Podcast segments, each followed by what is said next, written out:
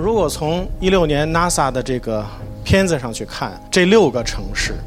他们作为魔兽的发育啊，实际上是非常庞大的，非常也非常吓人的。我们做了三十公里、五十公里和一百公里三个半径的尺度，我们发现发育的最猛的哈、最磨的是东京和纽约。从都市区哈，从我们专业上都市区的角度来讲，至少到了五十公里，而且它对于一百公里的辐射是非常强的。那么另外几座城市啊，伦敦、巴黎、北京、首尔，我们可以认为目前它的都市区的发育水平是到了三十公里这个半径。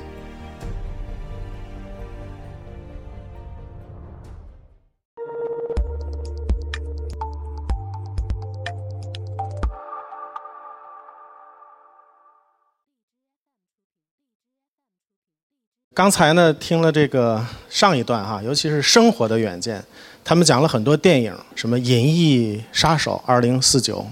我都没看过，都没看过。但是我看过一个啊，叫《魔兽》。实际上，今天的愿景呢，我想是所有世界上的一些超大城市，我们不说全球城市，所共同面临的，或者是共同在做的，就是大家都会有一个愿景。我们如果从一六年 NASA 的这个片子上去看，这六个城市。它们作为魔兽的发育啊，实际上是非常庞大的，非常也非常吓人的。呃，我们做了三十公里、五十公里和一百公里三个半径的尺度，我们发现，呃，发育的最猛的哈、最魔的是东京和纽约啊。他们虽然不是同心圆的放射，呃，是因为有海的问题哈，他们。拉长了，但是它的发育尺度呢？啊，从我们专业上都市区的角度来讲，至少到了五十公里，而且它对于一百公里的辐射是非常强的。那么另外几座城市啊，伦敦、巴黎、北京、首尔，我们可以认为目前它的都市区的发育水平是到了三十公里这个半径，也就是说这个魔兽，呃的体量哈没有那两个大，但是也相当到了相当的一个程度。那么我们再从学界对于这几个大魔兽的空间圈层，我们会有分三个圈层来认知。首先呢，在外围会形成一个大都市区，呃，我们刚才讲有三十公里、五十公里的不同的尺度，但是所有的大都市区呢，可能有一个核心的指标，就是它们相对来说是一个统一的住房和就业市场，天天通勤。那么东京和纽约的通勤距离哈，普遍意义上讲是五十公里。那么第二个层次呢，中间会有一个中心城市，它的人口聚集、就业聚集、经济聚集是非常紧的。呃，最小是有一个核心地区哈，呃，不同的城市不一样，比如纽约我们都知道是曼哈顿哈，东京呢可能是山手线之内。如果我们拿北京来比呢，呃，应该是我们的二环或者说是东西城区哈。那么我们从整个这些大都市运行的角度，我们进行了一些归纳，我们发现纽约、巴黎。伦敦啊，他们的这个主要的要素无无疑是两个啊，一个是就业要素，一个是居住要素。那么这三座城市呢，他们的就业是比较集中的。我们都知道啊，巴黎市一百平方公里啊，主要的就业集中在这里边。纽约也是主要在集中在以曼哈顿为主的这个区域，伦敦也是一样。但是它的居住是按照尺度、按照圈层去递减的。其中呢，巴黎和纽约比较集中。伦敦相对来说分散，我们用一个这个鸡蛋黄的这个图来表达哈。呃，东京呢，同样它也是就业高度的聚集，但是它的通勤距离会比较长，所以我们看到东京的这个鸡蛋黄稍微分散了一些。那么从通勤的方向来讲呢，这几个城市的通勤方向是比较集中的，大致是两到三个哈。呃，这个对于长距离的轨道交通，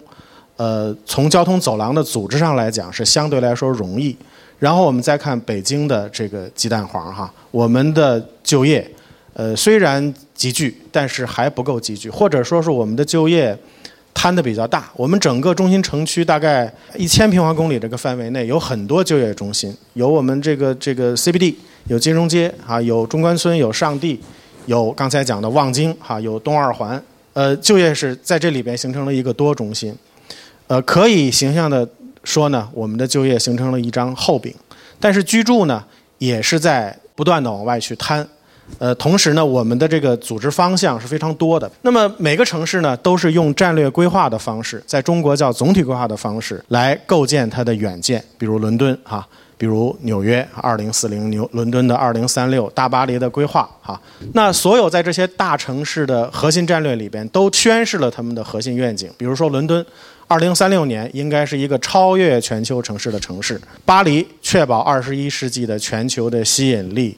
发展文化哈、创意产业、科技等等。这个跟可能所有的城市，现在这些大城市讲的也一样。刚才罗总讲的深圳，后面我们看上海啊，讲的都一样。纽约谈的是同一个纽约，更强大、永续、有韧性、公平公正的城市。东京就更为直白，创造未来世界第一城市。所以这些城市的视野都是把自己放到了全球城市体系下去，瞄准这个未来时代啊，对这个城市的要求，他们采取了相应的一些愿景以及措施。不同的城市哈，用不同的美好的话，呃，来表述。但是最重要的是让这些表述怎么能够落实，怎么能够转化为行动。我们看，其实所有的这些大城市的战略规划，都是为了引领整个城市向那个远见去迈进。所以他们的期限比较远，二零三五的啊，二零三零的，二零四零的，二零三六的，二零五零的。他们的目标更多的是关注在全球城市体系中它的地位，所以它的表述有顶级的全球城市啊，世界第一城市、卓越的全球城市等等，以及一些新的发展理念，比如可持续发展、公平啊、韧性、人文关怀。那么规划的分目标普遍的涵盖了经济创新、可持续发展、公平包容、生态环境等等等等。那么一方面呢，不同的城市根据自己的特点和发展的阶段。这个定义了它的可持续发展的内涵啊。另外一方面呢，各个城市也都强化了很柔软的部分啊，很有温度的部分，比如说人文关怀、市民的感受、儿童友好的城市哈，都是在贯彻以人为中心的一个思想。那么具体让这些思想啊，让这些愿景怎么能够落实？各个城市实际上有各个城市的做法。那么在伦敦，因为英国它是工党和保守党轮流执政，所以他在对待愿景规划的时候采取的措施的态度，他议会所通过的各种法令和投资也是不一样。纽约呢，在共和党和民主党两类市长执政的时候，也会对愿景规划有不同的侧重。北京，北京呢，如何把这个中华民族伟大复兴中国梦这个这个首都怎么样这个美好的愿景？来付诸行动，我们想呢是通过五个步骤啊，五个步骤。首先呢，在中国要多规合一，要多规合一。其次呢，我们把很多美好的愿景进行了任务的分解啊，让它去落实，让它可执行。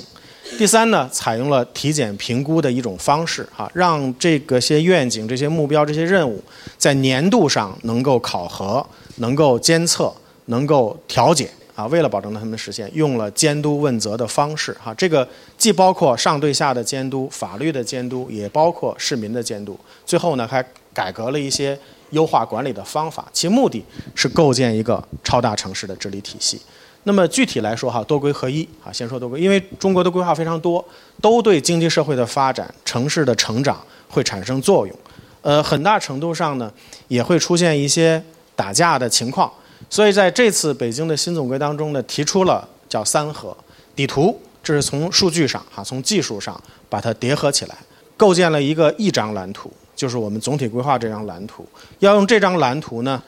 把我们所有的诉求落实在空间上。这个空间上所有的诉求，按照专业来讲，有交通的哈，有有防灾的。有水的，有能源的，把它放在一起，才能用空间去统筹。我们空间是在支撑，是在供给。北京市正式颁布了总体规划的重点任务清单，在去年的年底。那么今后五年和今年，北京的重点工作哈，我们叫三件大事儿哈。第一件大事儿就是精心实施这版总体规划，所以它是一个强力的全社会的推动。那么具体来说是四个方面的落实。第一个用规划来落实规划，就是用各种专项规划、详细规划、分区的规划，哈，去落实刚才这一个整体的愿景的规划。第二个呢，我们有很多重大项目，比如说老城的保护，比如新机场的建设，比如这个2022的冬奥会的这个推动，哈，这些重大的项目也是在落实这个规划，哈。第三呢。有很多专项的行动，这个推动力是非常强。比如说拆除违法建设，哈，这个增加居住用地的供应啊，对于安全隐患的排查啊，这些都这些行动呢，也是在落实。当然，这个规划的执行，一个庞大的愿景，又回到大魔兽上去了哈。庞大的愿景的这个落实，呃，它是时间非常长啊，时间维度非常长。虽然我们把它化解为每年，最后让这个城市啊，从一个管理模式进入到一个良性的治理模式。发挥各个主体的积极性、主动性和创造性，最终呢，让我们这个美好的愿景啊，其实每个城市，包括大城市，也包括小城市，它美好的愿景能够实现。谢谢大家。